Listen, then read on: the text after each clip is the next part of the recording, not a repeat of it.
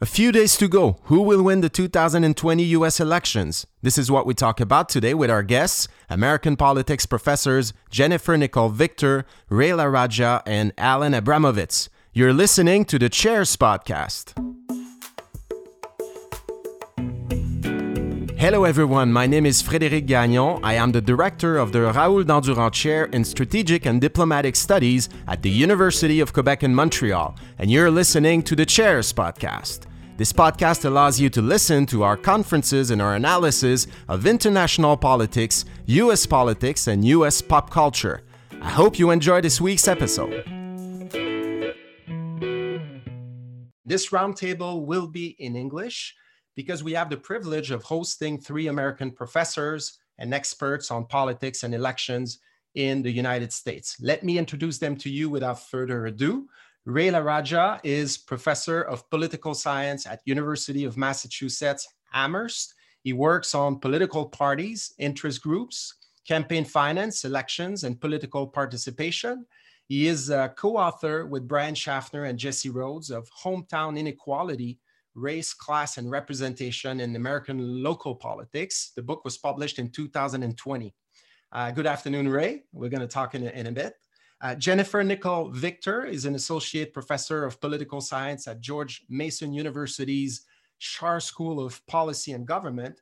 Uh, she studies the US Congress, legislative organization and behavior, social network methods, political parties, and campaign finance and she is a co-editor of the Oxford Handbook of Political Networks.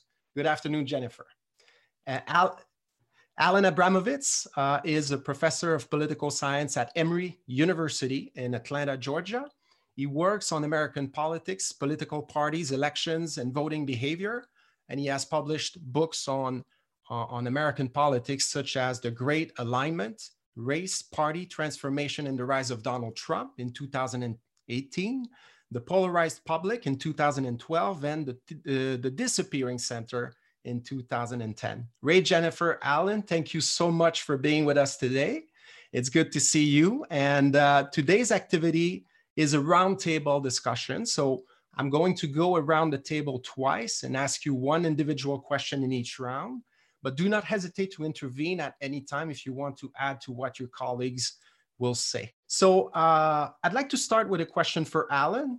Alan, um, earlier this month, you contributed an article to a symposium titled Forecasting the 2020 Presidential Elections. This was published by uh, Political Science and Politics. And if you look at the symposium, you see that some models predict a Joe Biden victory, other models predict a Donald Trump victory. Uh, can you tell us about your model and who has the best chance of winning the election according to it? Sure, I'll be glad to talk about it. Thank you very much. And thanks for inviting me to the uh, webinar. Very delighted to be here with this uh, outstanding panel. So yes, um, the 2020 presidential election, I think, presents some unique challenges when it comes to uh, political forecasting. We're facing some unusual circumstances here, some very unusual circumstances. One of them, of course, is that we're going through this pandemic um, that's had such a devastating impact on our society and on the economy. And it's, it's uh, you know, we have to try to figure out how, how to factor that into, into this. Um, it, it, it, means, I think, that we can't rely on some of the usual indicators that we often do uh, rely on to make our forecasts, such as um, the state of the economy.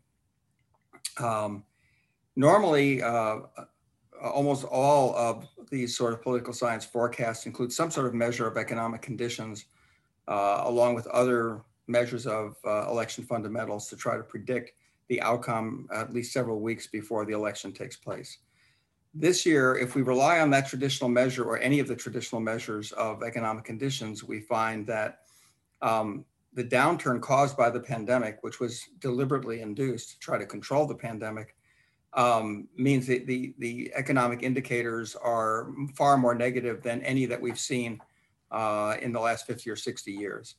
Uh, and, and, you end up with, I think, an unrealistic forecast. Um, so I've had to revise my time for change model uh, by removing essentially the economy uh, and also by uh, changing my understanding uh, of the way that incumbency plays out in the election. Normally, a first term incumbent president like Donald Trump has a significant advantage. As a result of rising partisan polarization, and also because Trump himself seems to violate the sort of normal rules of engagement um, for incumbents, which state that you know what you should be trying to do is expanding your electoral coalition, especially if you had a very close win the first time. Um, what I'm looking at here and, and, and the model that I presented at the uh, American Political Science Association meeting and in the article uh, is a, an extraordinarily sim simplified one that, that uses one predictor, which is simply the incumbent president's approval rating, um, both in uh, mid-year in late June and then again in October to try to predict the electoral vote for the incumbent. Uh, what I found was that the uh, approval rating itself, the net approval rating, uh, is a pretty accurate predictor of the outcome of the election. Uh, and that's especially true when, you, when it's measured in October, shortly before the election. Uh, and so based on that, I made a forecast in late June that Biden was likely to win the election. Uh, at that time, I uh, predicted he would get about 319 electoral votes to 219 for Trump. I'm predicting the electoral vote this time because obviously we've learned that um, you can't just rely on the popular vote uh, to determine the outcome. And um, now in October, I can revise that based on the sort of uh, updated model with the October approval ratings. And uh, at this point, with Trump's approval rating still being uh, pretty far underwater, uh, it's about minus 12 right now. Um, that predicts that Biden will actually win by a somewhat bigger margin, with about 350 electoral votes. Um, and that the probability of a Biden victory uh, has increased from about 70% now to about 86%. Um, so that's actually pretty much in line with the 538 forecast based on a, lot, a far more complicated uh, algorithm. Um, and, and, it's also in line with uh, what you find if you just look at the polling averages right now at the state level and, and uh, aggregate them to the national forecast. So so I'm feeling pretty good about that that forecast. Um, there is always a margin of error and a, and a degree of uncertainty. Um, so we can't be 100% sure, but I, I, think right now, with a week to go, we're looking at a strong likelihood uh, that Donald Trump is going to be defeated.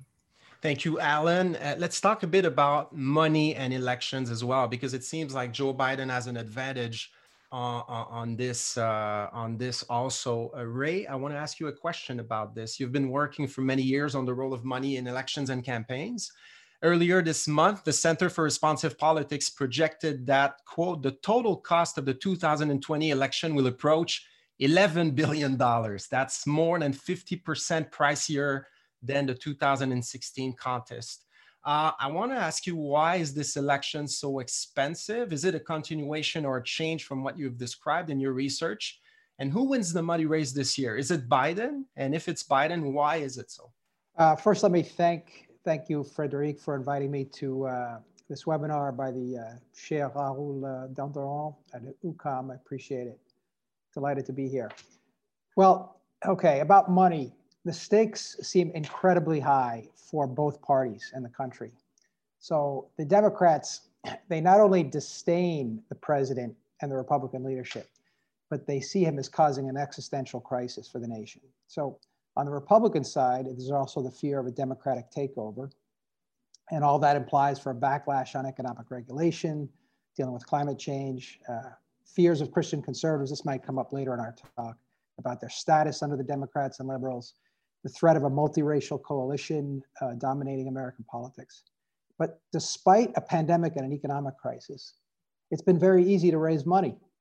Um, now, keep in mind, some of the totals you mentioned, that $11 billion figure, come from self-financed billionaires. We've had a couple of them. Bloomberg spent over a billion in his campaign to win the Democratic nomination. He won 55 delegates out of about 4,000. That's about 18 million per delegate. Um, the other billionaire, uh, Steyer, spent almost 500 million. So there are billionaires in that race. The real story actually is in the Senate and House races, where the Democrats have outraised Republicans in nearly all the top races. Um, some have been powered by Democratic small donors who give impulsively with each Trump tweet and uh, or focusing events like when uh, Ruth Bader Ginsburg uh, dies. Um, much of this small donor money is funneled to uh, campaigns through Act Blue, for those of you who don't know, that's a platform that links donors to Democratic campaigns. And Act Blue says that 13 million people have donated during this cycle with an average donation of about $35. So, and it, just in between July and uh, August, uh, September, it raised 1.5 billion. So small donors count for, according to uh, Open Secrets, 22, 22% uh, uh, of money compared to 14% in 2016. But I'm quick to point out that American elections are also increasingly powered at the top end by individual super wealthy donors. They give to super PACs, outside groups that raise money and spend it without constraint. Um, strangely, the traditional corporate PACs are not that. They, they're still there, but they used to be the bane of the campaign finance system, but uh, they are waning in power relative to these groups. So you asked about Biden. Uh, he's got a substantial lead. Unusual for an incumbent president not to have a lead, to be losing. But you know, money matters less in presidential campaigns because the candidates also get a lot of media attention. Biden's raised about uh, a billion and a half, one third for, for super PACs. Uh, big tech is jumping on this gravy train. Silicon Valley, Valley executives have been very active. Of course, they fear regulations. And then there's Bloomberg himself, who's spending 100 million alone in Florida.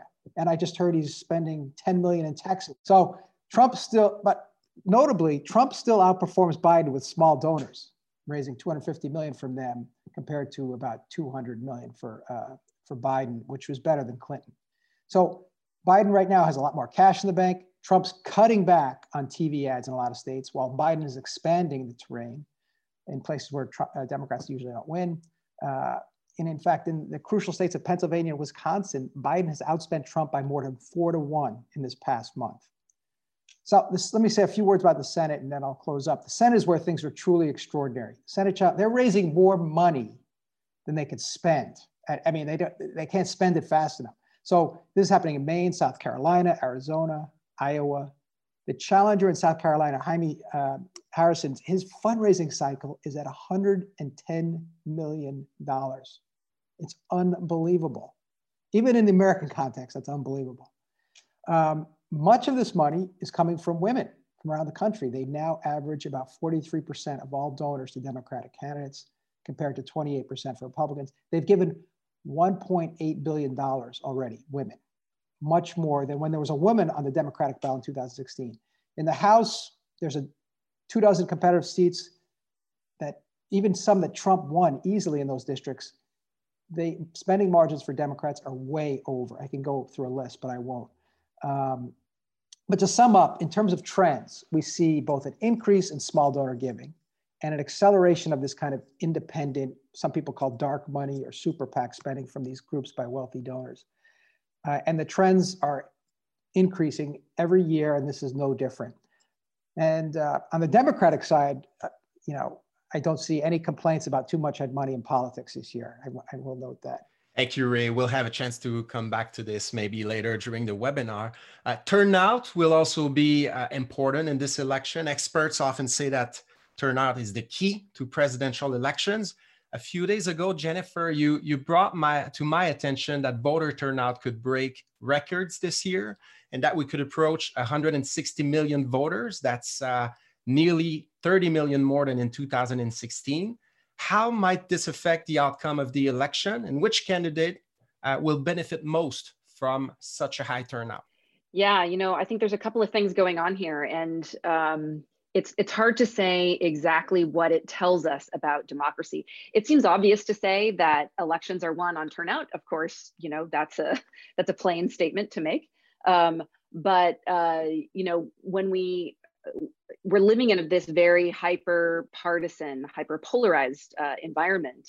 Um, and each side is motivated to get their own base or their own voters out. And so, um, under such conditions, there are uh, a shrinking portion of the electorate who are who are perhaps persuadable. Um, and so this is where a lot of groups and candidates and parties are putting resources into uh, turnout um, rather than persuasion. Um, so I think that's some of what's going on with the money effect. Um, uh, and I, I, had another point that I hope you'll ask about later that I wanted to follow up with something that Ray just said about outside spending, because uh, I, I, saw a stat the other day that blew my mind away. But still on turnout, I'll ask the, the I'll answer the question that was asked. Um, so in 2016, we had around 138 or 39 million voters. um, and it was uh, about 60% turnout which compared to a lot of other Western democracies is on the low side. Uh, the United States has had low, low-ish voter turnout compared to lots of countries. Um, and we could talk about why that might be, but um, you know, one way to think about it is in democracies where uh, it feels very stable and very sort of old in some ways it doesn't motivate people to participate as much and in the united states voting is quite costly um, voting administration is very decentralized. We don't hold national elections in the United States. We hold thousands of simultaneous local elections at the same time, uh, all with different ballots and different rules and different administrations and so forth. Um, and uh, that means that if you move or, or you know change addresses or change names or something, um, it just it's complicated to vote. You have to register and and make sure your registration is up to date and all of this. Um, and so one of the, it turns out, sort of happy parts um, of the pandemic has been that uh, because nobody people were being conscious of not wanting to force people to go into a crowded enclosed space on election day many states went to great lengths to change their voting rules for the 2020 election to make it easier for people to vote. And it turns out when you make it easier for people to vote mo more people tend to vote um, so some of what we're observing is, is simply that. It's simply the easing of, uh, you know, more early voting, easing of registration rules and so forth that is, uh, is causing an increase in, in turnout. Um, the other thing that I think is going on is uh, this negative partisanship uh, effect that, that Alan has written quite a bit about. Um, you know, as polarization increases and the parties get further apart, it makes each side feel like a loss is really horrible. So the cost of losing rises as parties uh, get further apart. Um, and so that can can drive an interest in turnout um, in a way that that I think we are we are definitely seeing on both sides. I tend to agree with you know uh, sort of picking up on some of the points of evidence that have been brought up already, looking at polls and campaign finance and media hits and so forth. Um, that in general, it seems like Democratic candidates are um, getting more of an advantage from all of that turnout enthusiasm this year than Republicans are. Um, but you know, we we still have to wait and see how how all the numbers come in. But that certainly is what it looks like so far. Um, if we had 60% turnout in 2020, we'd wind up with about 144 million voters. Um, the estimates are, it's hard to know exactly how many eligible voters there are in the United States. Um, these are not just the population that's over 18 who are citizens because there are some um, you know former felons who are disenfranchised and things like that. Um, but it's estimated that there are about 240 million eligible voters in the united states. Um, and so if uh, you know if we have the same level of turnout as we had in 2016 we'd wind up with 144 million which is a lot but i think that's probably uh, on the low side. And my reasoning for that is looking at the last midterm election. In 2018 the turnout was phenomenal uh, for a midterm election. Yeah, you, we usually get you know maybe 30 or 40 percent turnout in a midterm election, and in 2018 we had 50 percent turnout. Um, it was it was about 14 percentage points higher than the previous midterm election, and so um, you know one one way to look at that might be to say, well, should we expect a 14 percentage point increase in turnout in the presidential election? And that's probably too much. Like a 74 percent turnout rate is probably higher than than we should expect. Um, and maybe something in the 5 to 10% range is more reasonable. But it does seem like uh, turnout will be very high this year. And so the question I think for political analysts going forward is what does that mean? What do we take away from this increase in turnout? Because on the I think you can tell two very compelling stories. On the one hand, it's very good for democracy when people participate. You literally can't have a democracy without elections, and more people out there and more people participating is, is part of how a system of self-governance is supposed to work by design. So on that, by that view, it's, it's very good. On the other hand, I, there's evidence to suggest that the reason many people are voting and motivated to vote is because they fear the instability of the system and they fear the other side winning. Um, and that to me says something unsettling about the sort of the robustness and, and status of the democratic system in the United States. Um, so I'm, I'm both heartened and disheartened uh, by the high turnout numbers. And, and um, I think it, we, I have sort of complex feelings about what it tells us about the status of democracy. Thank you, Jennifer. I think I want to ask, uh, I want to ask Alan and uh, Ray, you wanted to add something at this point? Yeah, please go ahead. Uh, no, I was just going to say one of the questions I have, I mean, that's the, Jennifer's uh, presentation provided for me was, I wonder if uh, Trump uh, hurt himself by uh, pushing not having mail-in voting, because if I was a Democrat, I'd be happy because I would be able to bank my votes early, make sure people get to the polls. And it's never clear that on election day, right, that people are going to show up. Um, and it's created confusion. Or, or, the lines could be very long. Exactly, too. the lines as well. I mean, I don't know if, if Alan or Jennifer have anything to say to that, but uh, certainly in the down ballot races, I think it's going to have some impact. Well, I was going to add something about um, the trends that we're seeing in early voting. Um, and this is uh, consistent with the story that Jennifer was just telling about um, the heightened level of interest and motivation to turn out and vote this year. And the fact that states have indeed uh, changed their voting rules to make it easier for people to vote by mail, uh, to vote absentee, and also expanded their uh, in person early voting um, locations and hours. And the result of that is, is, that we've already had well over 60 million uh, people voting already uh, in this election, which is far, far greater than we've ever had in the early voting period. Uh, and there's still several days left of early voting. Uh, in most states, the early voting runs through the end of this week. And we may very well hit well over 70 million votes cast just in the early voting. Most of that is mail voting, is absentee voting by mail, um, the kind that the president has railed against. Um, and the rest, and, but there's a, a good number of people voting uh, in person as well uh, in early during the early voting. So I think that is another indication that we're likely to see a record turnout uh, for a for a presidential election in the modern era. Uh, this year, 65 to 70 percent, I think, is a, a reasonable uh, uh, prediction of wh- where we're going to end up. And, and, Democrats are voting heavily in the early voting period.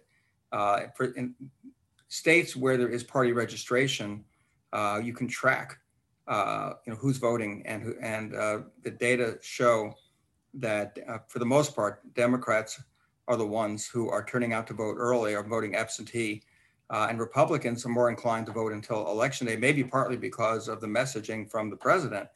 Uh, and and that that certainly does raise a concern. If you're if you're a Republican strategist, I think you would be worried um, about what will happen on election day, uh, given all the problems that can arise and just perhaps a, a decline in motivation to turn out and vote uh, based on predictions that the president is likely to lose the election. Since we're talking about voters, I want to start the second round of questions with a, with a question for Alan uh, and you can, you can all answer the question. So please feel free to have this, a discussion about that. But among the electorates that have been the focus of much of the polling and media coverage of this election, we talk about white suburban suburban women. We talk about young voters, African American voters. Which one of the which ones of these groups uh, could make a difference this year? Which one of these groups should we watch on election day and after November third? Well, um, not trying to evade the, the, the question, but I, am actually going to say all of the above uh, to some degree. I mean, I, I, I, think that what I'm seeing in, in the uh, polling data so far is that there's a, a, swing toward Biden compared with 2016 um, among just about all of these groups. Now, uh, uh now African American voters uh, voted overwhelmingly for Hillary Clinton in 2016, but their their turnout was somewhat lower than it had been uh, in 2008 and 2012 under with, with Obama running. So, so there, I, I think the key is going to be what the African American turnout is. Um, the Latino electorate is growing rapidly also, and the turnout and uh, just how democratic uh, that vote is will be crucial, particularly in, in, a number of swing states. So Arizona is a state with a growing um, Latino vote. And, and, if they turn out and, and vote heavily for Biden, he ha- has a pretty good chance, I think, of winning that state. Florida, obviously, another swing state with a large but somewhat different, you know, Latino vote. Um, so I'd be watch, watching those.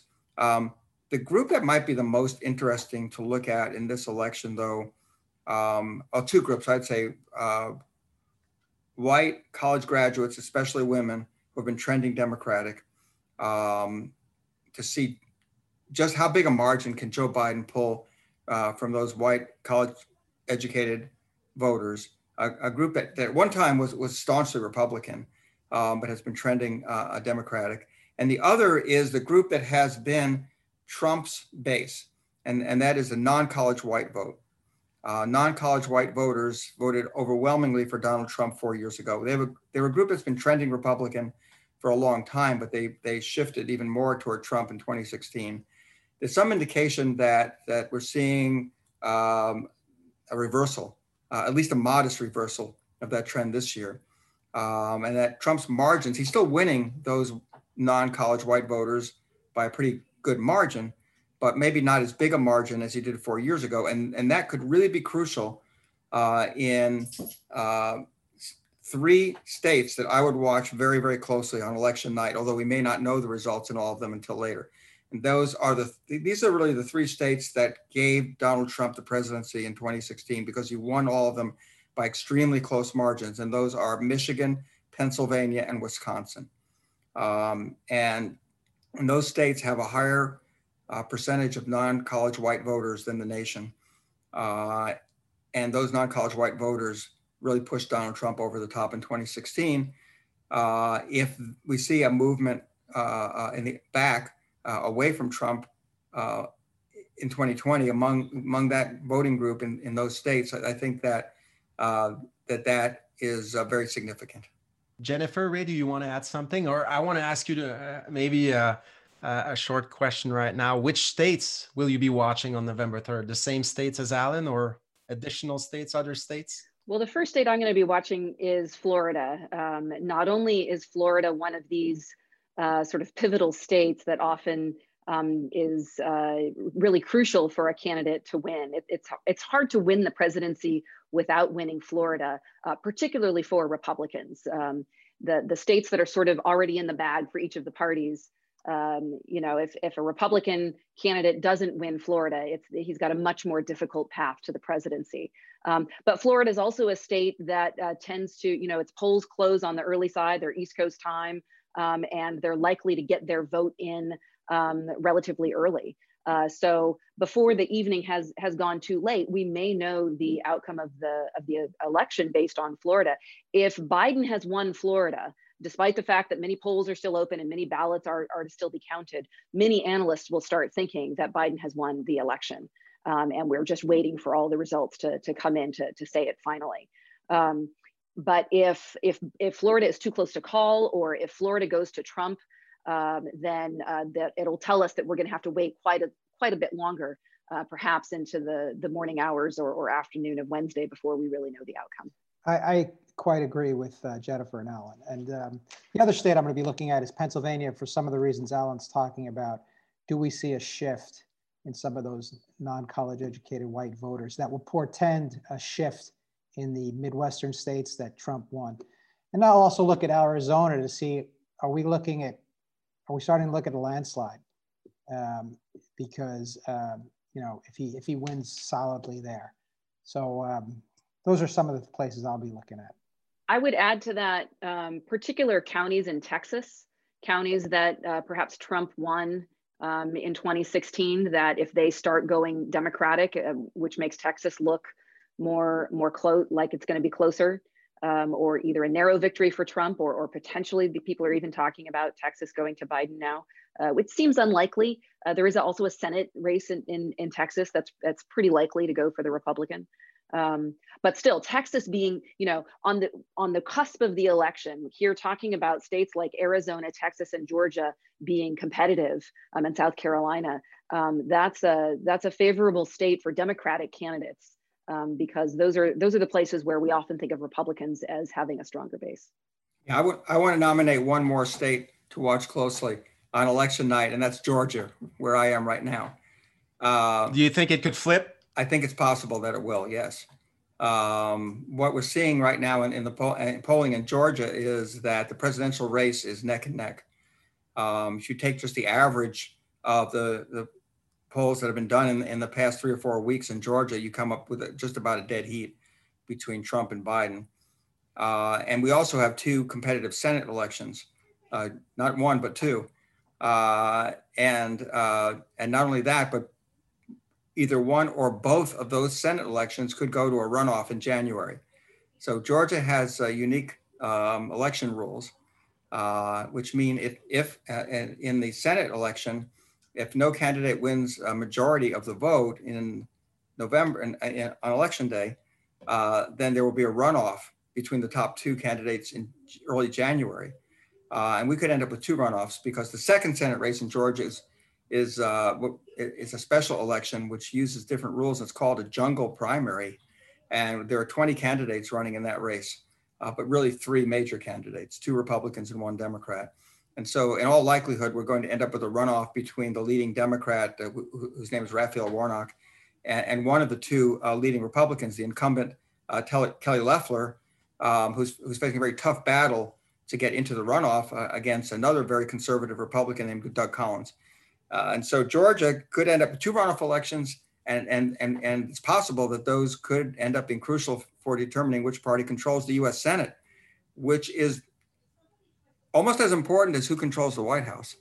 I'm going to say that, um, you know, having control of the Senate would make a huge difference uh, uh, to a Biden presidency. If, if the Democrats don't have the Senate, if Republicans keep control of the Senate, even if Biden wins the presidency, he, they're going to stymie him. Um, you know, he's he's going to have a really tough time getting any of his agenda enacted, getting his appointments confirmed. So, um, so watch those the Senate races really closely. There are, um, uh, I believe, 20, 22 Republican seats up this year, um, 13 Democratic seats, and uh, Democrats are hoping they can net at least three um, which would give them a 50-50 split, um, uh, uh, which would allow a Vice President uh, Harris to break the tie. Uh, they need at least three, and they're likely to lose the seat in Alabama, um, uh, which was sort of a, a really a, quirk that they won that in a special election. So, um, so watch watch those Senate races. The Democrats will keep the House almost certainly, um, but the Senate is very much in play. Jennifer, I want to go back to you. We were talking about Georgia a few seconds ago, and in recent cycles, many states uh, like Georgia have been the scene of tactics to suppress the vote uh, in the hope of helping one party over another. Uh, what can we expect this year in this regard? Is it an exaggeration to think that vote suppression could tip uh, the election or the, the vote in a few states in a different direction than what the polls are showing at the moment? Well, I do think it's an it's an important topic for observers to keep their eye on. You know, whether you're talking about journalists or students or academics or whatnot. Um, you know, any effort to uh, stop vote counting or prevent people from voting or intimidate people from going to the polls and so forth. These are anti-democratic efforts uh, that require some level of transparency uh, to some extent to help combat. Um, and we've already seen some evidence of some of this type of, of stuff going on. Um, and so to that extent, I do think it's important for us to, to talk about it and to be vigilant about it um, and to develop tactics um, that include giving people resources and high quality information about how to track their ballot or cure their ballot if there's a problem or, or you know, just be aware of what the laws are in, in their area. Um, that said, the United States um, has a pretty strong history of running pretty good elections. Um, and I, I want to emphasize something I said earlier, which is how decentralized the election administration system is in the United States. Um, elections aren't administered by the federal government; they're administered by state and county governments, um, and they're often run by you know your neighbors, right? You you get all of these local volunteers, and some of who are uh, you know you've got election administration um, experts um, but the, the people who run these local procedures are, um, you know, they're stickler for rules and they are very particular about running uh, a system that, that has some integrity. Um, and so while I do think we need resources and we need support and we need attention um, uh, to these issues, uh, I have a fair degree of confidence overall in the um, election administration system. And and the fact that it is so decentralized also is adds an element of security. You know it's really hard to hack a system that has thousands of entry points um, at least not in a systematic way. Um, so that uh, sense also gives me a little bit more more confidence in the system. So will there be errors? Will people find um, aspects of, of the voting process that are problematic? Absolutely. Anecdotally we always find those every year. Um, but the idea that we're going to find some to the extent that it would overturn the election um, is is is I'm not going to say impossible, but I think it's unlikely. Thank you, Ray. I want to go back to you. Uh, during the 2020 uh, Democratic primaries, Bernie Sanders' supporters were not particularly enthusiastic about Joe Biden, but it seems like most ended up supporting Biden much more forcefully than Hillary Clinton in 2016. So you have a strange coalition around Biden right now, made up of Bernie Sanders' supporters, but also a significant number of moderate Republican voters. So, what is it? Is it a new coalition emerging? Will it be possible for Joe Biden to keep that coalition intact if he's elected? And how will he have to govern to keep it intact if he's elected on November 3rd? Yeah, that's a very tough question, I'll have to admit. But there's no there's no doubt that fear and loathing of Trump has unified the Democratic factions through this election. But behind the scenes, rest assured, the factions have already begun fighting uh, for positions and policies. Um, the prospect of these inter-party divisions is very real. There's an impatient left wing of the party and, and calls for radical change from the Sanders wing. I'm, I'm more optimistic, I think, than most uh, about a Democratic coalition holding it together to pass some significant legislation. Uh, they benefit from the fact that Republicans are unlikely to make much partisan deal making uh, on the Democrats' agenda. So Biden has to work with the party, and that will pull him a little to the left. Um, he has the benefit of sharing power with uh, a master of congressional leadership, uh, Nancy Pelosi. And if anybody could finesse party divisions, it's her. Um, her task is less fraught than for um, Republican speakers who had to deal with the Tea Party, who didn't want anything done. At least the left wing of the party wants something done in the Democratic Party. So there's some opportunities there. The Senate's going to be more challenging. For anything to happen, the Democrats have to win the chamber, uh, or there would just be another standoff uh, that Alan was alluding to with Republican leader uh, Mitch McConnell. Then they have to get rid of the filibuster, depending on how many they have, which is not a certainty because some Democrats actually like it. It protects them from making tough votes. And then there's going to be uh, Senate Democrats from uh, purple and red states in this Congress who may have recently won. They're not going to take big risks on behalf of the progressive wing of the party. So Chuck Schumer probably has the toughest job uh, in this scenario, and he's going to have to work with Biden to tell him what is actually feasible. Um, in terms of the coalition, I, you know, policies that are related to race are going to be, you know, racial uh, policy is going to be very challenging for a party that's a multiracial coalition, especially if debates start to hinge on issues that have not polled well at all uh, with the broader elected. You know, so if you start talking about things like reparations, defunding the police, that's that's not going to benefit the coalition. Uh, healthcare, Biden's a staked out a position, which is good. Shore up Obamacare. Do not use a single payer system. The coalition is going to be behind him on, on that. That's a big thing. And they're going to be behind him on huge infrastructure spending. All Democrats want that. Um, it's going to be very interesting to see how he takes on big tech and Wall Street, which are the big donors to the party. There's going to be more regulating. There's going to be some anti-monopoly stuff that started in this administration. I think that might continue, and most likely raising taxes. And uh, so, what are these big donors going to say? They're part of the coalition. So, you know, he has a chance for significant change. He's going to make a sig- symbolic effort to work with Republicans, but unlike Obama, he's not going to try that hard because he knows it's a waste of time. Um, and paradoxically, given who he is, his race, his age, his gender, his moderation, he might actually pass some pretty substantial uh, policy changes. And if he's lucky, he's going to have a, a, Congress behind him. So overall, um, yes, big infighting in the coalition before, if, should Biden win, before he's sworn in, big fighting. And they're going to need to move quickly on programs. And if you keep it in the beginning, first year, and get some successes. That's good. But as the midterm approaches, all bets are off because people in the purple areas are going to start saying being more conservative and break from that coalition. Alan?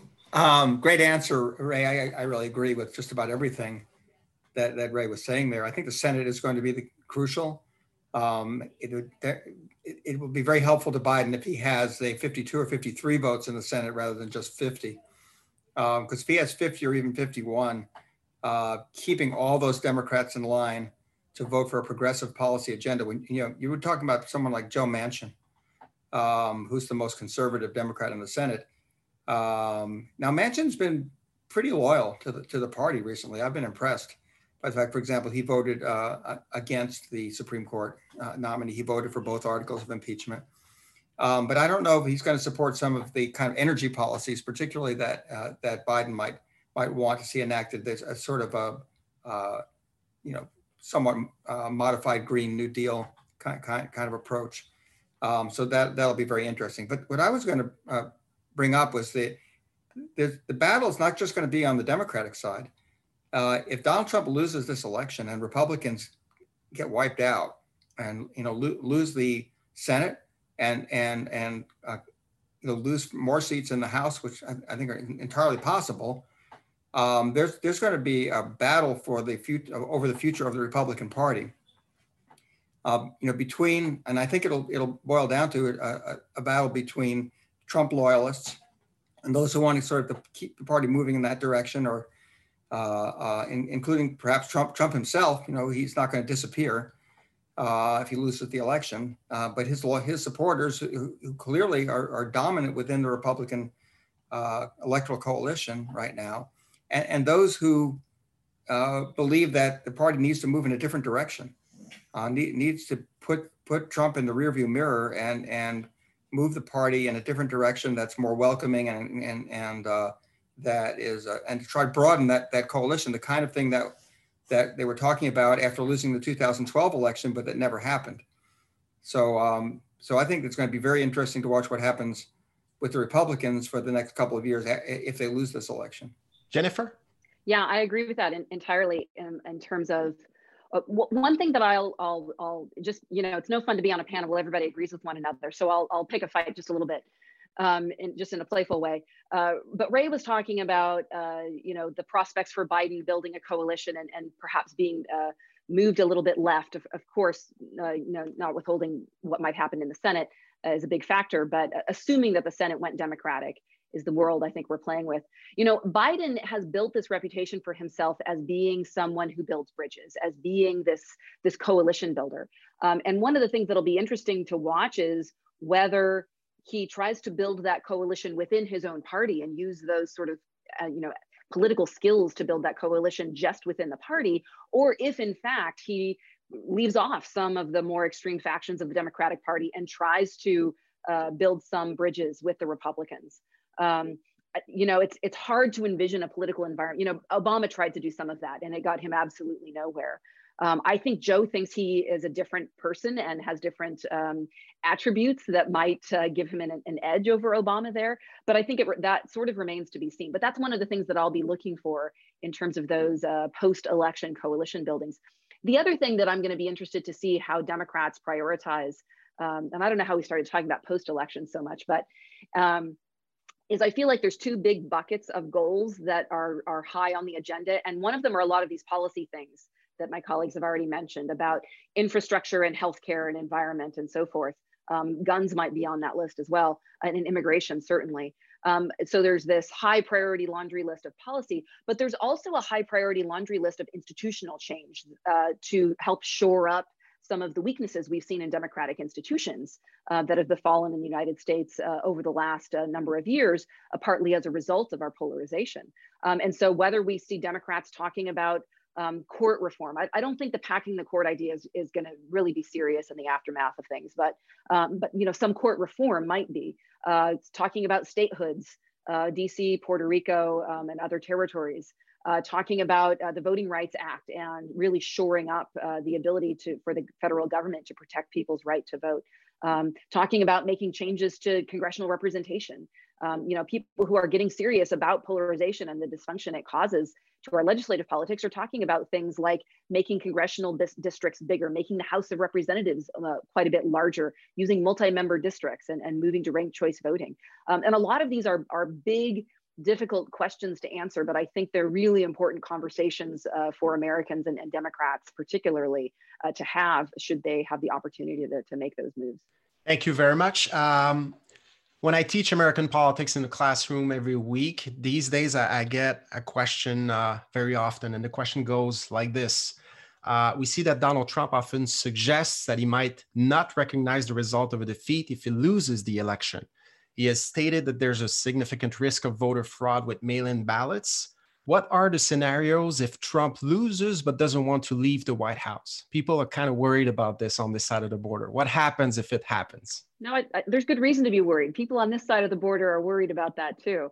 Um, I think that if Biden wins, we it, it's a it's a near certainty that that Trump is unlikely to accept that and to either make unsubstantiated uh, claims of fraud um, or other sorts of improper electoral procedures or something like that, um, and that he may be unwilling to, to truly concede the election. A concession, though, isn't anything that is, uh, you know, sort of uh, legally functional. A concession is just uh, sort of the norm that democracies follow for a transition of power period. And so, what I'm going to be looking for, if if it you know, this seems like a relatively likely scenario. Of, you know, it's looking more likely that Biden will win. It's looking more likely that Trump is unlikely to want to accept that. So what we need to be looking for is how do other Republican leaders respond to Mr. Trump's unwillingness to accept an election outcome? Um, and I think some of that may depend on how the the winning happens. How you know, is it a landslide? Is it an overwhelming loss? Um, do, that might help some Republicans to, to get a little bit more humble and, and help them to send out, you know, elite messaging goes a long way for driving public opinion. And if you get elite Republicans, not not Trump himself, uh, I think that's unlikely, but other elite Republicans coming out and saying, you know, we lost and, and this is how it's going to go, uh, then that would make a big difference in terms of uh, a transition period. Um, but if Trump is out there stirring up supporters and encouraging violence in the streets and protest, you know, protest is fine. There was lots of Democratic protest after 2016. There's nothing wrong with protest. And I think no matter what happens, we're going to see protest. The question is, will it be violent and, and who's going to be stirring it up and what are the asks that the protesters are, are going to have? Are they regular sort of democratic practice asks or are they um, something that looks much less in line with democratic norms and values? Alan? Yeah, I agree completely that that, and I, we, we've already sort of gotten some hints from Republican leaders, including Mitch McConnell, that they are not going to go along with uh, Donald Trump if he if he tries to um, resist, uh, if, if if he refuses to accept the results of the election. So I'm I'm fairly optimistic that that that you know that, that we're not going to see uh, that happening. Um, now, obviously, it does depend somewhat on the margin. Uh, if it's a very close election and say there are a couple of states that are that are in doubt uh, and there are disputes, let's say over counting absentee ballots or things which, which could happen and, and it get and there's court challenges, you know, then, then I think we, we, we could be in for a protracted period of uncertainty uh, and, and for all sorts of um, shenanigans, let, us say. Uh, on the other hand, if it's a fairly decisive outcome uh, and, and become, that becomes clear pretty, pretty quickly, um, I think you will see other Republican leaders uh, uh, moving pretty quickly to accept accept the results, and they won't. They I don't think Trump will get much support. Some of this that we're seeing, you know, from Trump, I, think you know people have to remember that, that Trump is sort of a showman, uh, and, and, you know I I think that um, uh, a lot of his talk uh, about not accepting the results of the election and and uh, about massive voter fraud. You know, we've heard this before.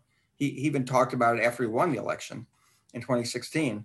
So um, I don't necessarily take it all that seriously. Um, obviously, there's always going to have to be some concern about the potential for violence. There are extremist groups uh, out there, and, and, and, Trump himself has has uh, encouraged some of them uh, in the past. Uh, and, and so we could see, you know, efforts at, at and, and, but I think they'll be fairly isolated. Um, I'm not expecting any, any, kind of massive uprising uh, from from the American public uh, if Trump if Trump is defeated. Um, if Trump somehow wins the election against all odds, you, you know, I, I think that you're going you're going to see a lot of questions and concerns raised by Democrats. On the other hand, about you know how did this happen, uh, and about the possibility of you know of, of tampering, of fraud, of of um, voter suppression. I mean, so it could you know it could go in either direction. Ray, did you want to add something? Yeah. Yeah, just very quickly. I again, I, I agree with my colleagues. Uh, I also think we should watch Fox News and see how they respond, not just the uh, entertainment side, but the, the news side. uh, to see if they behave responsibly. And also, Facebook has a role. Uh, there's going to be huge circulation of, of rumors. How are they going to deal with that? They, they need to have all hands on deck. Um, and then the other, I'll be looking at state legislatures where there's really close election. Are they talking about invalidating their process for choosing electors because of disqualified election? I mean, that starts to raise really big issues for me. Um, I don't see that happening, uh, but um, those are some things I'll be looking at. Ray, Alan, Jennifer, thank you so much. Thank you for listening to our podcast this week. If you want to ask us your questions, you can do so on the Raoul Dandurand Chair's social media on Facebook, Twitter, and Instagram. And you can visit our website if you want to know the dates of our next activities and conferences at www.dandurand.uqam.ca.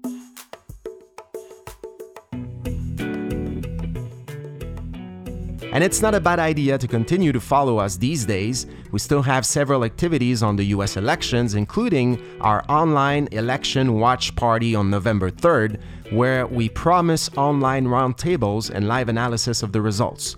These activities will be held in French and you can register for free at www.dandurand.uqam.ca. This podcast was co directed by Philippe Julien Bougie and Clément Hamelin. See you next week.